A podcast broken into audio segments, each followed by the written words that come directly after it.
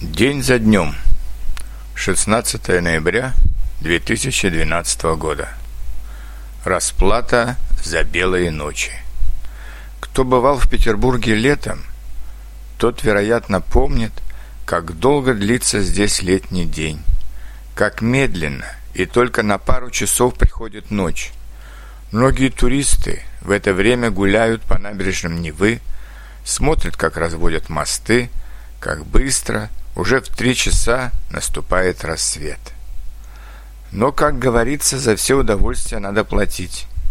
И вот за эту радость белых ночей мы расплачиваемся сейчас, в конце осени и начале зимы. Ночь уходит только в 10 в начале 11 -го. День продолжается с 11 утра до 16 часов, да и то день серый, потому что все небо покрыто тяжелыми серыми облаками – Практически нет солнца с середины ноября до конца декабря. А в 4 часа дня уже наступает вечер.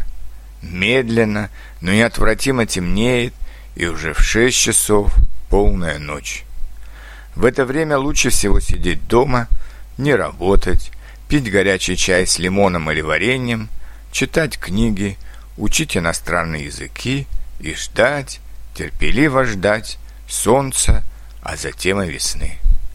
Селяви, как говорят французы, такова жизнь.